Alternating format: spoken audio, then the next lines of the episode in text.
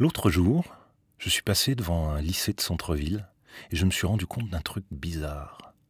Les jeunes portaient exactement les mêmes fringues que moi quand j'avais leur âge. Rien n'a changé.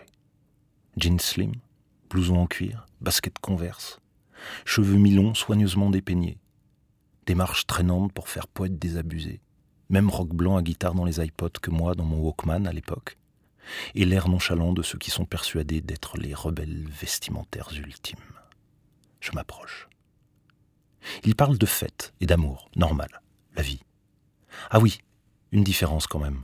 Ils ont des téléphones portables, mais à part ça, le costumier a bien travaillé. On se croirait vraiment à la fin des années 80. Oui, je sais, la mode est un éternel recommencement, mais à ce point-là, c'est inquiétant.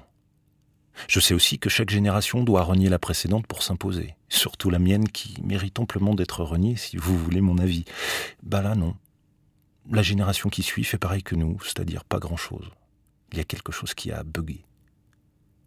À la fin de la guerre, il y a eu les Azous, puis les jazzeux de Saint-Germain-des-Prés dans les années 50, puis les yéyés, les rockers et la soul music dans les 60s, puis les babacool, les hard rockers, le funk et le punk dans les années 70, puis la new wave des années 80, puis la techno, le rap ou le grunge dans les années 90, puis rien.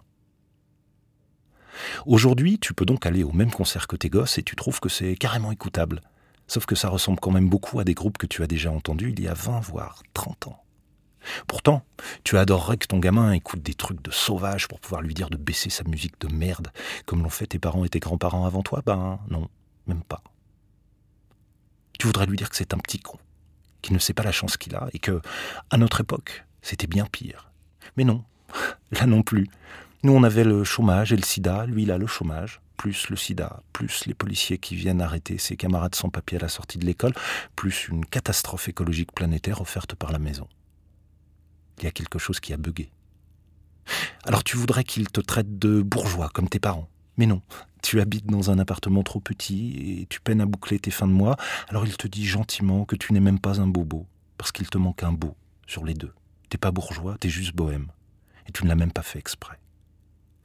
Alors tu finis par lui dire de se rebeller, d'imposer son style, son look, sa musique, et d'être libre, novateur, insolent, quand tu te rends compte que les seuls rebelles qu'on lui propose sont ceux des magazines de mode, que les groupes qu'il écoute sont ceux des revues financées par la publicité des multinationales du vêtement et du disque, et que son look sort directement des bureaux de style de Londres ou de New York. Alors tu te dis que, oui, peut-être, il y a quelque chose qui a bugué. Et qu'on s'est tous fait empubé, emmarqueté, bref, enfermé. Et j'ai pas trouvé de chute drôle. Bla, bla, blanche.